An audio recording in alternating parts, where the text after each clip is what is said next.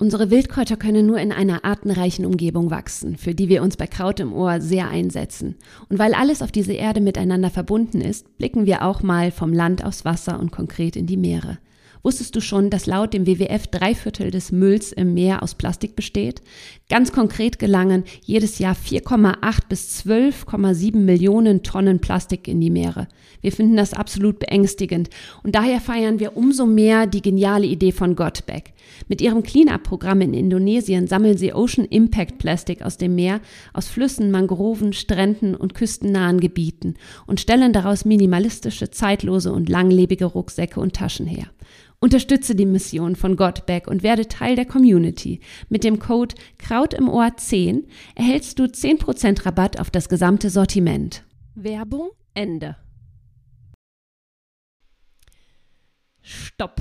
Es gibt noch eine wahnsinnig tolle Neuigkeit, bevor es gleich losgeht mit der Podcast-Folge, denn ab sofort kannst du unser Buch Krautstrauß, dein buntes Wildkräuter-Mitmachbuch bestellen. Und Mo und ich sind einfach unfassbar stolz auf dieses wirklich fantastische Buch. Wir werden diesen Monat in den Druck gehen, sodass die Bücher Ende des Monats endlich verschickt werden können. Aber wie gesagt, ab sofort kannst du es bestellen. Den Link zur Bestellseite, den findest du in den Show Notes. Und ähm, ja, wir freuen uns einfach wahnsinnig, dass wir dir jetzt endlich diese Neuigkeit mitteilen dürfen. Und nun ganz viel Freude bei diesem so wundervollen und wertvollen Interview. Viel Spaß beim Zuhören. Deine Melanie. Immer wieder versuchen wir bei Kraut im Ohr, deinem Wildkräuter-Podcast, in die Geschichte einzutauchen und uns zu fragen, woher denn das vielfach beschworene, tradierte Wissen der Kräuterkundigen eigentlich kommt. Vieles bleibt im Dunkel der Geschichte verborgen, weil wir eben schlicht kaum Quellen haben. Heute dürfen wir jedoch die Ahnungen der Vergangenheit mit ein paar Lichtstrahlen erhellen. Zu Gast ist Dr. Annette Kerkhoff, Expertin für Gesundheitswissenschaften, Heilpraktikerin und ausgewiesene Kennerin der Heilkunde aus Frauensicht. Sie hat ihre Dissertation über eben diejenigen geschrieben, die kaum sonst irgendwo auftauchen, über wichtige Frauen in der Naturheilkunde bzw. Laienheilerinnen. Wer waren sie und was hat sie motiviert? Was wussten sie und was dürfen wir heute davon mitnehmen? Annette nimmt uns mit auf eine äußerst spannende Detektivgeschichte. So, das ist ganz wunderbar. Ich habe heute in den Podcast eingeladen Dr. Annette Kerkhoff. Äh, wer sie ist, das sagt sie uns jetzt erstmal gerne selber. Ja, hallo. Erstmal vielen, vielen Dank für die Einladung. Ähm, habe mich wirklich gefreut und dann überhaupt leider auch erst euren Podcast entdeckt, aber mit großer Freude angehört. Genau, ich ähm, bin Annette Kerkhoff. Ich bin von Hause aus ja hm, Heilpraktikerin mit Schwerpunkt Pflanzenheilkunde mal gewesen oder mal den Schein gemacht. Erzieherin, habe mich dann sehr auf die gesamte Gesundheitsförderung gestürzt. Was kann man selber tun als Patient? Habe aber auch ganz viel medizinische Sachen vereinfacht für Laien und ähm, habe sozusagen jetzt eine Professur oder bin Dekanin an einer Hochschule, wo es viel um dieses einfach Erklären geht. Medizinpädagogik ist das.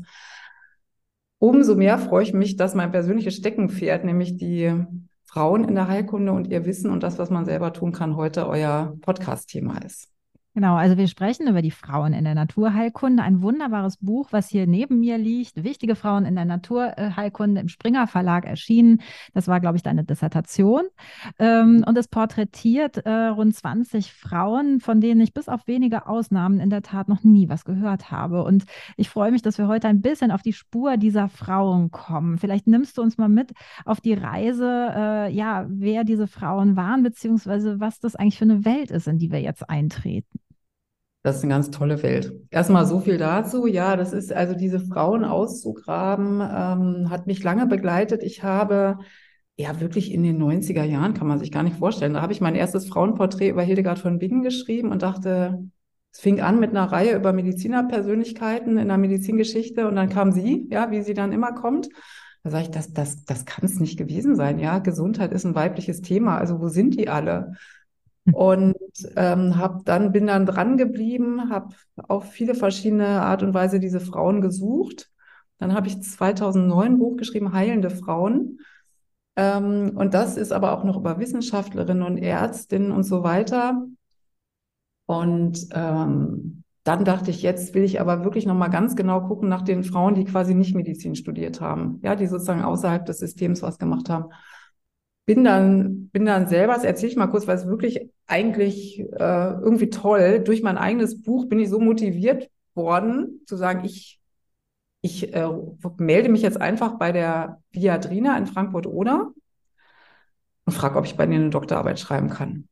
Ja, also bei den äh, Kulturwissenschaften. Ich hatte nicht eine einzige kulturwissenschaftliche äh, Vorlesung belegt, habe jetzt diesen Dr. Phil in der Tasche. Ähm, und da bin ich für, durch meine eigenen Porträts, die ich beschrieben habe, gerade die Pionierin des Medizinstudiums, die das nämlich immer genau so gemacht haben, bin ich extrem er ermutigt worden. Dann ging das auch. Und dann habe ich mich wirklich sechs Jahre nur mit diesen Laienheilerinnen beschäftigt in Europa.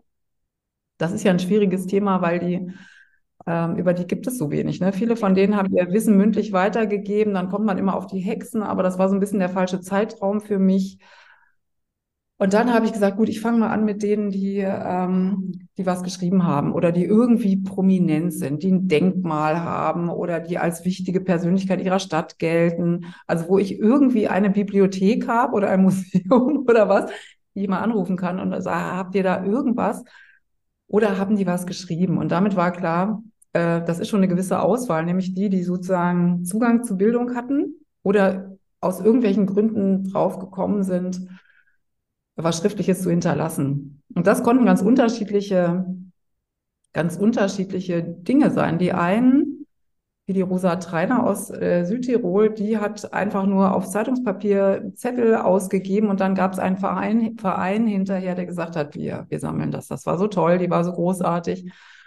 Und am anderen Ende, das sozusagen posthum gesammelt und veröffentlicht hat. Und am anderen Ende von meinen Frauen für die Doktorarbeit stand die äh, Maria Treben, die ihr ja auch schon, die war quasi, die kam aus dem Feuilleton. Also die war jemand, der sozusagen eigentlich vor allen Dingen schreiben konnte. Ja, im Vergleich zu anderen Frauen hat die relativ wenig mit äh, Pflanzenheilkunde zu tun gehabt. Aber sie war halt wirklich eine große Wortkünstlerin, auch sehr wortgewaltig, hat nur mit Fallbeispielen gearbeitet und die, die war sozusagen am anderen Spektrum. Und dann habe ich mich auf die, äh, diese Laienheilen konzentriert, da zwölf vor allen Dingen. Und dann war das über die Bühne und ich dachte, das äh, ist jetzt auch schade, ne? So eine Doktorarbeit lesen ja mal gerade drei Leute, nämlich du und deine beiden Betreuer und die, die noch auf Kommas gucken. Wäre doch schon toll, wenn das irgendwie das Licht der Welt erblickt. Und dann sagte der Springer Verlag, äh, ja, können wir das vielleicht ein bisschen allgemeiner halten? Und dann habe ich diesen Titel so relativ äh, frech vorgeschlagen. Ja, gesagt, ja, das nennen wir einfach mal so. Und wir nehmen, nehmen meine schöne Anita Backhaus auf den Titel. Eine, Bild, eine bildschöne Frau, die das Image des Kräuterarbeitbleibens also auf jeden Fall äh, erstmal mächtig kippt. Und dann haben die einfach Ja gesagt. Also ich war einfach dreist. Ich habe einfach gesagt, das wäre doch super und das fehlt doch. Und ähm, dann habe ich eben noch Ärztinnen dazugenommen, damit es ein bisschen thematisch auch passt und ein bisschen weiterkommt. Ja, und so ist es zu dem Buch gekommen.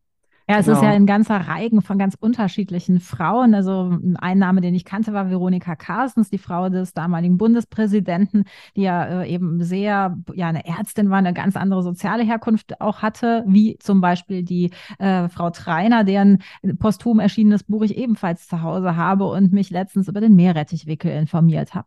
Also das ist ja ein ganzes Spektrum, genauso wie ja ungefähr, ich weiß nicht, wie welchen Zeitraum bildest du ab roundabout 100 Jahre?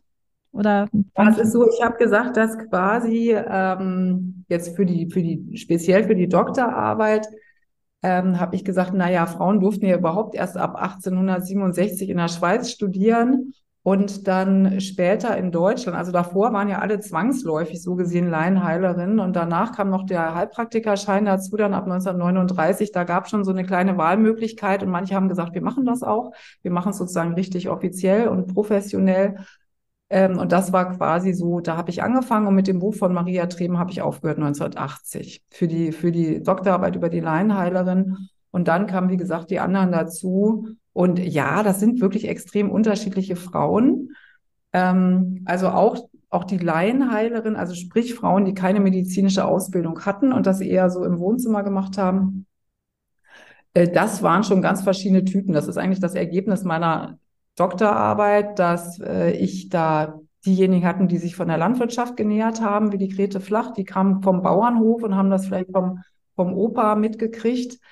Ähm, aber dann gab es auch viele Lehrerinnen, ja, die sozusagen über die, die Auseinandersetzung mit Kindern und diese Zeiten auch mit Tuberkulose und alles eher so Kinderheime gemacht haben, also eröffnet haben, auch einen ganz anderen Gesundheitsbegriff hatten. Da bin ich jetzt dran. Die haben viel mehr äh, Gesundheitsförderung und auch Prävention gemacht. Also in ihren Büchern thematisiert oder Maria Schlenz, ganz wichtig aus Österreich, die hat so ein Überwärmungsbad entwickelt.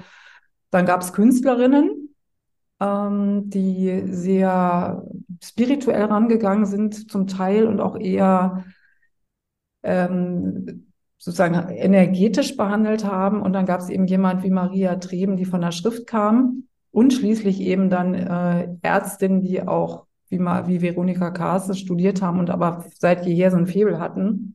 Und das äh, verrate ich hier schon. Das ist natürlich eine meiner Lieblingsfrauen, weil es meine Patentante ist und die quasi auch meinen kompletten Lebensweg, also die hat mir dann zur Konfirmation so ein äh, so ein Buch von Sauerbruch geschickt, so eine Biografie. Und dann fing ich auch an, meine ganzen Kurse zu wählen und wollte ihr unbedingt nacheifern und Medizin studieren. Und äh, hatte auch ein super Abitur, saß dann aber in meinem, in meinem ersten Semester und wurde irgendwie immer müder und dachte, das ist jetzt noch acht Jahre lang. Und stellte dann eben fest, ich bin eigentlich die eher so der kommunikative Typ oder diese lehrende Wissensvermittlung. Und dann habe ich 20 Jahre bei ihr in der Stiftung gearbeitet. Sie hat eine Stiftung gegründet ähm, zur Erforschung von Komplementärmedizin und mit einem Förderverein. Ähm, und ich war diejenige, die quasi den Leuten erklärt hat, was mit ihrem Geld passiert. Das war sozusagen, äh, dass, dass man da mal ein Gefühl hatte, was eigentlich in diesen ganzen Projekten gemacht wird. Und dann wurde das mehr und mehr ähm, in die Richtung entwickelt, dass ich einfach gesagt habe, was kann ich selber tun? Und das ist auch jeder Vortrag, mit dem ich anfange, ist, stellen sich die Medizin vor, da gibt es die Ärzte und die Patienten, da gibt es die konventionelle Medizin und die Komplementärmedizin. Und ich bin immer in dem Feld, was kann ich komplementärmedizinisch selber tun? Und äh, wo sind auch vor allen Dingen die Grenzen? Aber das ist natürlich eine tolle biografische auch Verbindung oder auch ja wirklich so eine Art Ahnen, die du da mit dir sozusagen herumschleppst, will ich nicht sagen, es klingt negativ, aber eben äh, ein Erbe vielleicht auch, dass du mittragen kannst und weiterentwickeln kannst. Äh, dann erübrigt sich fast die Frage, wer dir besonders ans Herz gewachsen ist von diesen Frauen. Ja, also äh, Veronika war, war auf der einen Seite so eine echte Lady auf der anderen Seite hat die eben auch in den 80er Jahren an diesen ganzen alternativmedizinischen äh, Seminaren teilgenommen. Die hat dann auch so witzige Geschichten erzählt, wenn sie sagte, ich war jetzt hier bei Kinesiologie oder Fußreflexzonenmassage oder was auch immer. Das muss man sich vorstellen. Da gab es einen Staatsbesuch von dem spanischen Königspaar und die Männer sind die Parade abgeschritten und ähm, äh, Königin Sophia sagte, eins ihrer Kinder hatte Ohrenschmerzen und dann hat Veronika Carstens mal kurz erklärt, wie man Zwiebelhuhn gemacht während diesem ganzen, also dem, dem ganzen Protokoll. Ja, und so war sie drauf und sagte vor allen Dingen auch, ich nutze hier meine Position, um die Komplementärmedizin und die Selbsthilfe unter das Volk zu bringen, weil mich äh, steckt so schnell keiner ins Gefängnis. Und ich, äh, also einen ganz starken Aspekt von Bürgerverantwortung. Das fand ich schon wirklich großartig an ihr. Aber es gibt schon auch noch andere. Und zwar habe ich, äh, ich habe ja darüber nachgedacht, weil wir ja auch äh, vorher gesprochen oder du mh, hm, das ein bisschen angedeutet hattest. Es gibt eine Frau, die ich aufgrund ihrer menschlichen ähm, Haltung sehr toll fand, Elsa Brennström. Mhm. Die ist in den ähm, Naturheilkunde Frauen gar nicht mehr so drin, aber die war auch eine Frau, das war die Tochter des schwedischen Gesandten in St. Petersburg. Und ähm, im Ersten Weltkrieg lebte, lebte sie und arbeitete da mh, hm, im Krankenhaus, wie man das so machte aus der besseren Gesellschaft. Und dann sagte der, es ist wirklich nur ein kleiner Schlenker außerhalb der Pflanzenheilkunde, aber es ist eine tolle Geschichte, sagte der Chef von diesem Krankenhaus, wollen Sie die Menagerie sehen? Und das war der Raum, wo die deutschen Kriegsgefangenen waren, die nach Sibirien geschickt werden sollten. Und alleine dieses Wort, dieses Wort hat sie so für ihr Leben geändert, dass sie sagte, ja, will ich. Und dann hat die angefangen, äh, Rucksäcke zu packen für jeden Kriegsgefangenen, ist mit auf den Zug gegangen, hat festgestellt, dass das also schreckliche Zustände waren und die hat quasi die Care-Pakete begründet. Mhm. Und dieser, dieser Pragmatismus von den Frauen, die so ganz klein anfangen, das war bei der Maria Treben auch so. Ja, die hatte ein paar Fälle, hat dann ja von ihrer Nachbarin das Rezept vom Schwedenbitter gehört, hat dann Vorträge gemacht, dann hatte sie eine Kladde und dann hat sie ähm, irgendwann die Aufforderung gekriegt, ein Buch zu schreiben. Also die fangen einfach an. Die fangen klein an und diese, diese Frauen haben mich sehr sozusagen von ihrer Zivilcourage und von ihrer Haltung bewahrt. Und ich glaube auch, dass das ein sehr weiblicher Weg ist, nicht zu warten, bis die Verhältnisse perfekt sind, sondern einfach anzufangen und auch sehr pragmatisch anzufangen.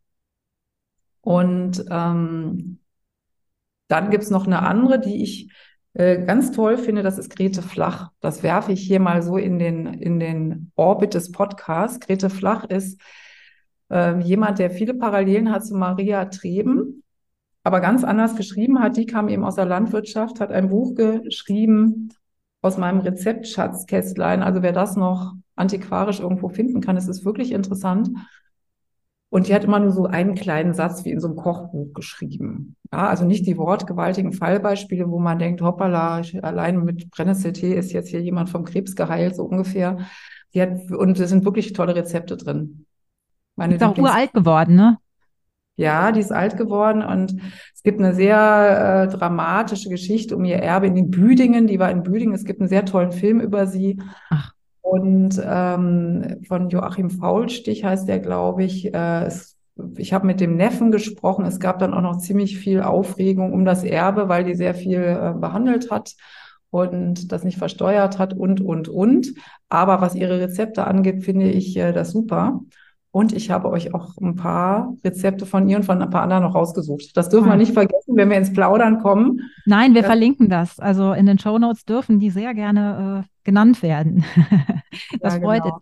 Du hast eben schon mehrfach das Wort Pragmatismus genannt, was die Frauen auszeichnet. Ich habe beim Lesen ähm, gedacht, es sind, ist aber vielleicht auch der Wesenszug der Strenge. Also die Frauen sind unglaublich diszipliniert und äh, gehen ja dadurch auch ihren Weg. Ist das so oder täuscht das? Ähm, das ist eine gute Frage. Also die Frauen aus meiner Doktorarbeit, diese Laienheilerin, da hatte ich dann ja belegt, dass es nicht das Image ist von dem hutzeligen Kräuterweiblein, was mit dem Korb durch den Wald läuft, sondern dass das Frauen waren, die sieben Sprachen gesprochen haben, ja. eben kultiviert waren. So. Und dann habe ich mich aber natürlich trotzdem gefragt, weil haben die irgendeine Gemeinsamkeit? Und ähm, das war oft der Zugang zum Alltag und dieser pragmatische Weg selbst bei Frauen wie der Ida Hofmann, die den Monte Verita im Tessin gegründet hat. Also die war immer so, dass sie sagte, hier alle sind am Palavern und jetzt muss irgendwie, und die Kuh hat in der Zwischenzeit den Eimer Farbe ähm, gegessen, getrunken. Und das ist mir wirklich aufgefallen. Mir ist an den Büchern aufgefallen, dass die Frauen, die ich untersucht habe, sehr von Frau zu Frau sprechen. Die sagen dann einfach, also lass dir Sauerkraut geben vom, und dann nimmst du ein kleines Behältnis mit, weil das immer so suppt oder mach einen Zettel an die Badewanne, ob dein Thermometer auch richtig geeicht ist und leg die Wickel gleich neben die Wanne. Also wirklich, die haben es total runtergebrochen für die häusliche Anwendung und das hat vielleicht auch was mit der, oder das hat sicher was mit der Rolle zu tun. Und dennoch ist es ein totaler Wissensschatz in diesem, ähm, in diesem Zeitraum, den ich damals untersucht habe. Ich habe dann noch ein anderes Projekt gemacht in Berlin wo ich ähm, die sogenannten Neuköllner Stadtteilmütter befragt habe, also jetzt in der Gegenwart. Mhm. Ähm, das sind Frauen aus unterschiedlichsten Kulturen, die ähm, sozusagen das deutsche System ihren ähm, Landsfrauen ein bisschen näher bringen und auch erklären und die begleiten. Und wir haben uns über zwei Jahre getroffen und ich habe gesagt, was macht ihr eigentlich bei Husten, Schnupfen, Heiserkeit? Mhm. Und auch da konnte ich ein bisschen bestätigen, was in dem historischen Projekt schon war, dass diese Frauen A, sich wirklich viel mit Gesundheitsförderung befassen, also Stärkungsmittel oder Tonika. Ja, das ist ein ganz anderes Denken, als zu sagen, Sie haben Bauchschmerzen, äh, wir haben keinen objektiven Befund oder wir warten erst, bis da wirklich was vorliegt. Die haben sich natürlich sehr viel mit Kindern beschäftigt, wenn sie in der Rolle waren, also so auch wie Maria Schlenz, äh, mein Kind ist irgendwie, äh, was, was man so Gedeihstörungen früher genannt hat. Das mhm. ist nicht richtig gesund, aber auch nicht richtig krank. Und sie waren eben, äh, sie haben einfach immer geguckt, was kann ich im Rahmen meiner Möglichkeiten machen und haben dann zum Beispiel die Kartoffel, jetzt mal nur als Beispiel, einfach in, äh, mit, mit Kartoffeln dann Hustensäfte gemacht oder äh, was für eine Magenschleimhautentzündung, dann wurde das mit Leinsamen und Kümmel zusammen aufgekocht. Für einen Hustensaft bis eher mit Honig, dass es so sämig wird und schluckweise oder ähm, Grete Flach hat auch eine Sache, auch bei Rückenschmerzen, wo sie sagt, ja, nimm Johanniskrautöl und äh, erwärme den Löffel mit dem Öl über einer Kerze, also so winzig kleine Modalitäten, ähm, die wirklich hochinteressant sind, auch wenn man sie selber machen kann. Und äh, mit anderen Worten, ja, der Pragmatismus, das würde ich den Frauen zuschreiben. Und zu der Strenge, es ist ja so, dass wenn du ähm, möchtest, dass Leute was selber machen, dann musst du ja, müssen die, irgendwie müssen die das ja durchziehen. Ja, das ist irgendwie anstrengend. Es ist viel anstrengender zu sagen, du stellst dich jeden Morgen unter die kalte Dusche oder du nimmst diesen Schwedenbitter ein oder du nimmst irgendeinen Tee, gerade wenn er vielleicht auch nicht ganz so gut schmeckt oder nüchtern und so. Und ja, die Frauen oder manche meiner Frauen, auch vor allen Dingen die Maria Treben, die waren schon so, dass sie gesagt haben, das musst du einfach jetzt machen. Hinterher wirst du merken, es tut dir gut. Äh, oder auch eine andere, die gesagt hat, ich äh, breche hier alles ab, wenn das nicht durchgezogen wird. Also so eine pflanzenbasierte Ernährung beispielsweise äh, für so einen Kurzeitraum. Also man sagt, ihr ernährt euch jetzt einfach mal drei Monate anders. Und wenn die das nicht gemacht haben, haben sie einfach gesagt, dann hat das hier sowieso keinen Zweck. Und komm wieder, komm wieder, wenn ähm, du dafür bereit bist. Und ich habe dann darüber nachgedacht, dachte, ja klar, es gibt eben nicht die großen Tabletten, wo man sagt, ja klar, du hast Rückenschmerzen, du nimmst das und eine Stunde später hast du keine Rückenschmerzen mehr, sondern du kannst einfach nur sagen, ähm, weiß ich nicht, bei, bei Husten, du musst die Schleimhäute stärken, du musst äh, einen Tee einnehmen regelmäßig, du musst dich pflegen, du musst bestimmte Noxen vermeiden und so weiter. Und da ist dann auch dieser eher strenge Typ zu finden. Es gibt auch noch so ganz liebliche Typen unter den eher den Künstlern, aber ja, da hast du recht. Eine, also ich ich äh, habe es immer so ein bisschen mütterliche Strenge genannt. Zu dem äh, sehr spannenden Projekt in Neukölln, weil das ja auch eine Art, ja, äh, also eine Verbindung auch zur Gegenwart ist. Ähm, diese Frauen haben also auch äh, Dinge notiert, nee, mit dir im Interview gesprochen. Genau, ich habe sie, ich habe sie, ah. ich habe sie gefragt. Genau ging so los, dass ich gefragt werde, ob ich irgendwelche Seminare über Selbsthilfestrategien äh, mache. Und habe ich gesagt, das ist doch eigentlich viel interessanter, wenn äh, wir hier was erfahren. Und ähm, das habe ich dann auch noch fortgesetzt über diese speziellen Treffen in Neukölln hinaus. Also zum Beispiel hatte ich eine Italienerin, die sagt, wir machen Lorbeertee, also Tee mit Lorbeerblättern äh, gegen Kopfschmerzen. Das war so eine Geschichte, wo ich dachte, das finde ich jetzt wirklich interessant oder ganz neue Anwendungen, auch mit Ingwer. Ähm, manchmal war es dann einfach so bei den Neuköllner Stadtteilmüttern, dass wir einfach keinen Zugang zu diesen Lebensmitteln hatten. Mhm. Und deswegen war es so, war man so, dass man sagt, das ist jetzt wirklich beeindruckend. Also meinetwegen, ähm, oder die nicht so ganz vertraut sind, Hibiskus-Tee bei, bei Fieber und solche Sachen. Und dann bin ich danach wieder ein bisschen mehr auf unsere regionalen Ressourcen oder sehr weit verbreitete Lebensmittel ähm, zurückgekommen. Spannend. Ähm, gibt es denn eine Geschichte, die dringend erzählt werden müsste von diesen Frauen, die viel zu wenig bekannt ist? Nee, es gibt nicht die eine Geschichte, außer der Sache von, von Elsa Brennström, die ich vorhin schon mit diesem, mit diesem Besuch in der sogenannten Menagerie, also dem großen Raum. Aber diese allgemeine Entwicklung, da ist eine Frau, die hm, meinetwegen das äh, aufnimmt von dem Opa oder der Tante, ja. Und dann gibt es irgendein Ereignis. Sie selber ist krank, ein Kind ist krank, Nachbarin ist krank. Oder in Kriegszeiten ist, ist plötzlich ein Lager um die Ecke. Und da gibt es dann die Not. Dass dann eigentlich oft so die Geburtsstunde war, auch zu sagen, ich erzähle das jetzt mal.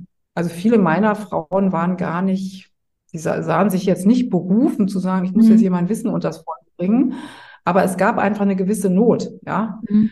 Und äh, das war bei Anita Backhaus zum Beispiel das Kind mit dem, mit dem Bandwurm, wo sie gesagt hat, ja, da muss man jetzt einfach Sauerkraut nehmen, so als Beispiel. Ähm, also man war in eine Situation geworfen, wo man sagte, gut, äh, ich bin jetzt hier vielleicht nicht der Oberexperte, aber hier muss einfach was getan werden. Mhm. mhm. Das ist mir sehr, sehr aufgefallen bei den mhm. Frauen.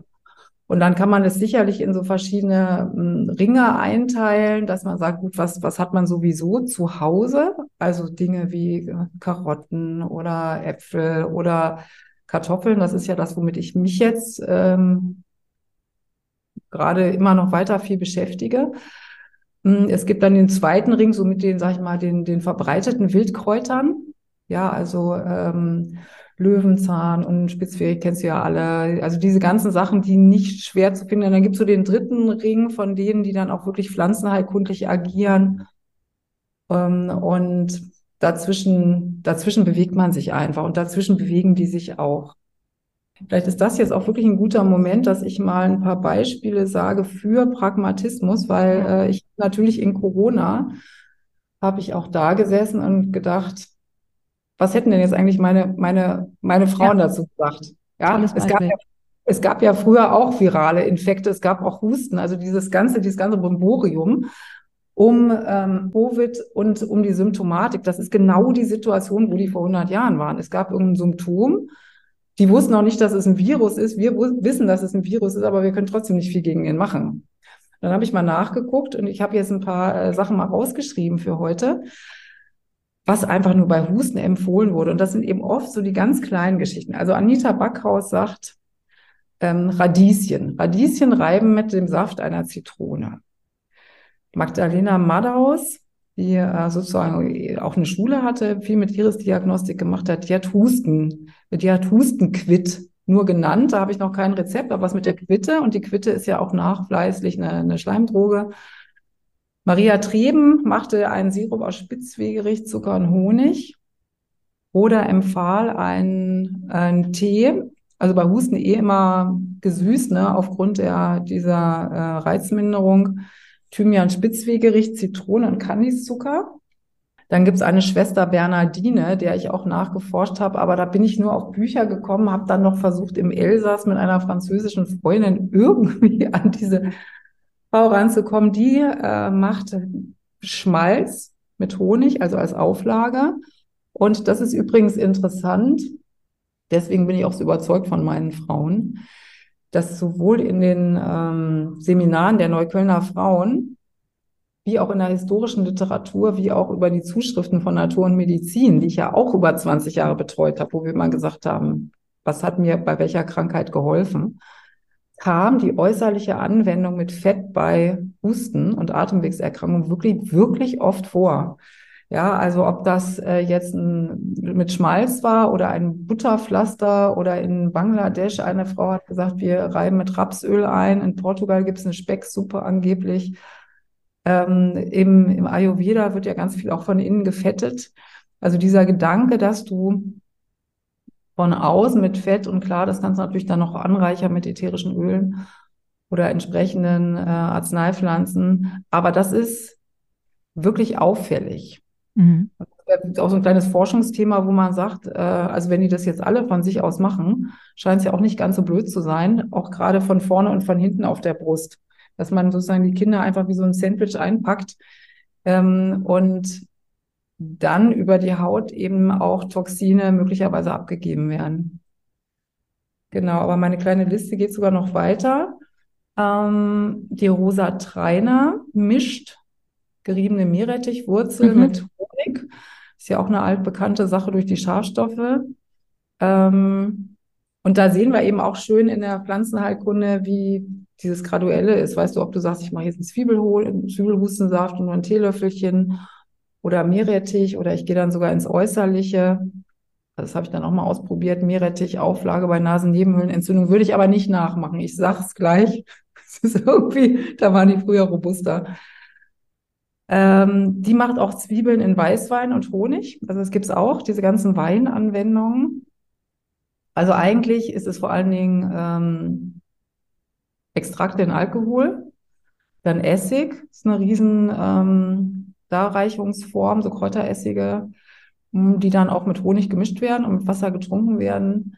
Dann gibt es ähm, Salze, also dass du ein Kräutersalz machst, ja. Und äh, habe ich da schon gesagt, so ein öliger Auszug, das mhm. ist natürlich, macht, macht natürlich auch total viel Sinn.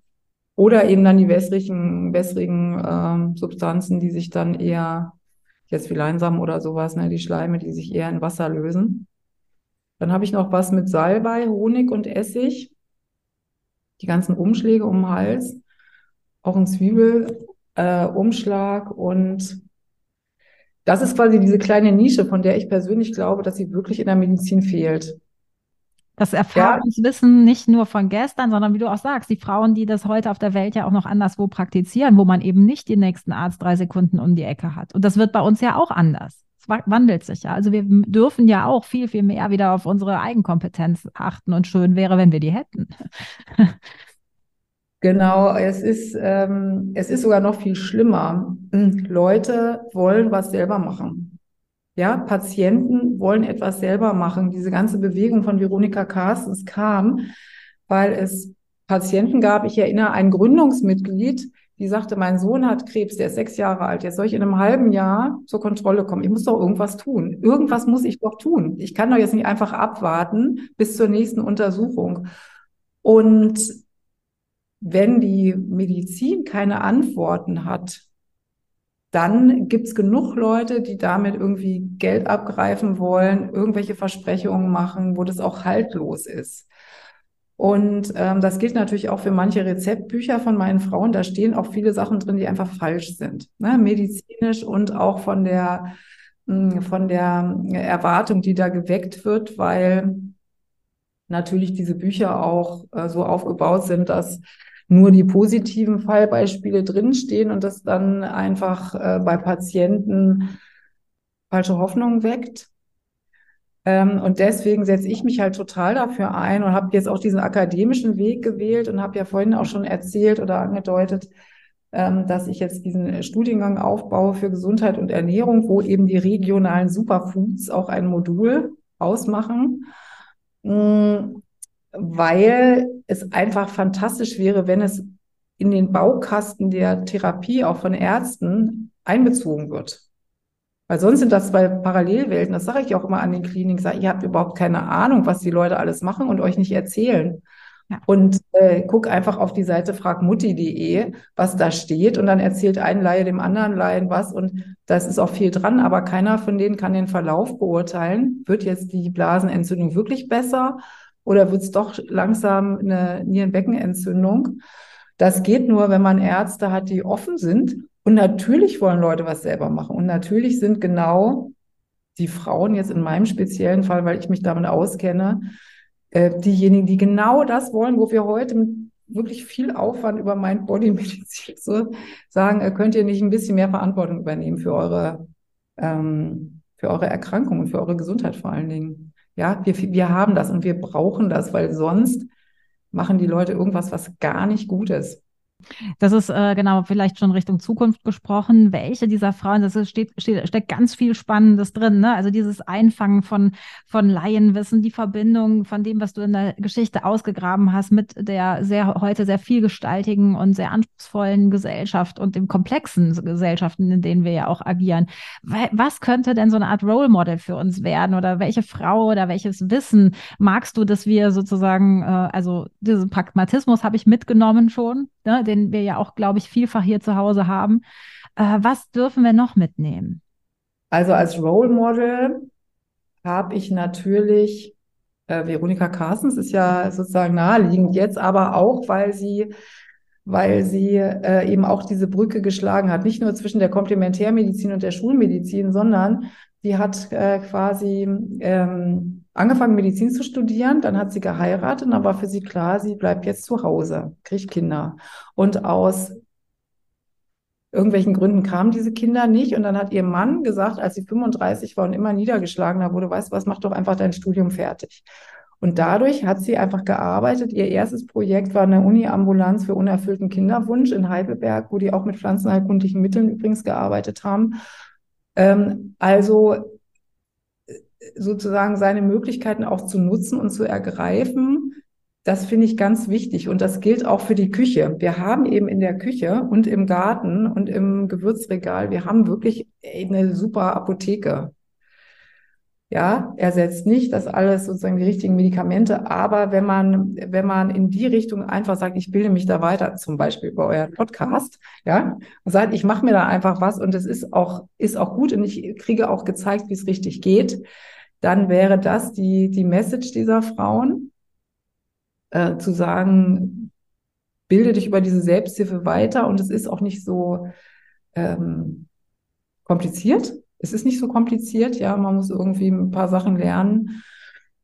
Das, das kann und das sollte man tun. Deswegen finde ich euren Gedanken auch super und alles, was in diese Richtung geht, auch Leute zu schulen. Denn man kann natürlich gerade in der heutigen Zeit äh, oder ich melde mich jetzt ja hier aus Berlin, da sollte man jetzt auch nicht die Brennnessel von der Hundewiese pflücken. Ne? Oder es gibt auch Interaktionen, es gibt Dinge, da muss man aufpassen. Ich kenne auch von der Charité-Geschichten, wo irgendjemand auf eigene Faust ganz viel Schöllkrauttee getrunken hat und dann plötzlich mit äh, ziemlichen Leberproblemen eingeliebt. Ich kenne auch Geschichten, wo Leute irgendwie in den botanischen Garten gegangen sind und Ginkgo-Blätter äh, gepflückt haben, als das so populär war und damit einen Tee gemacht haben und, und, und. Ähm, also die Ehrfurcht vor dem Wissen von anderen, aber das dann auch anzunehmen und zu teilen.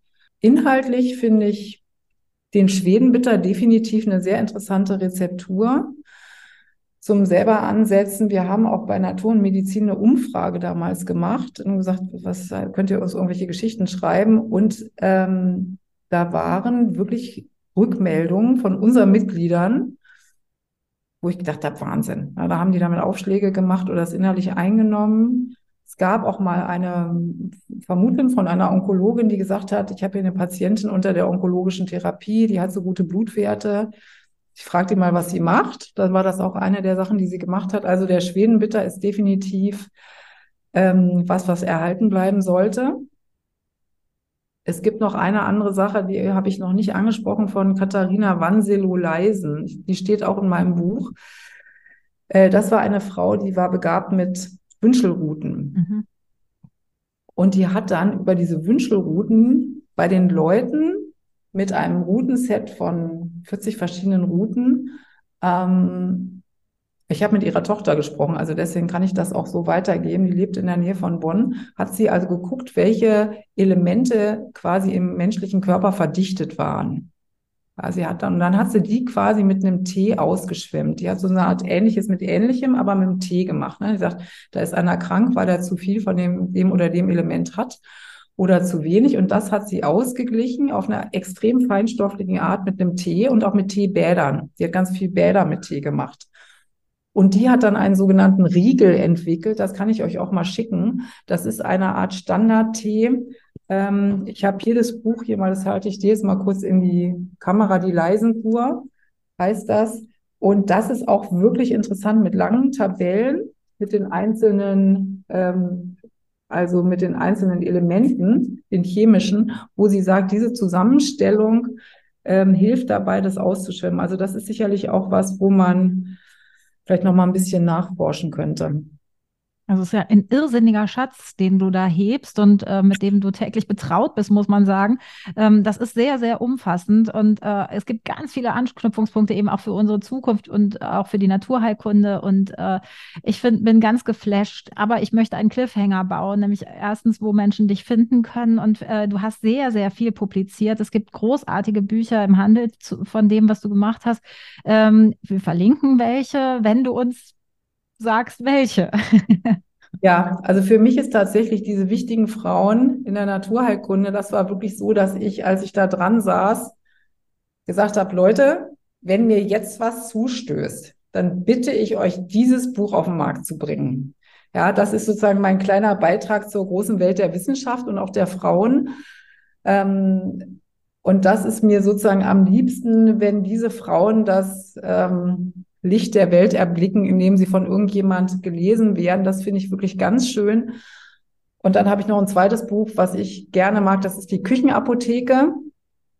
Ähm, da habe ich dann gesagt, äh, zwölf Lebensmittel, die in jeder ähm, Küche weltweit vorkommen.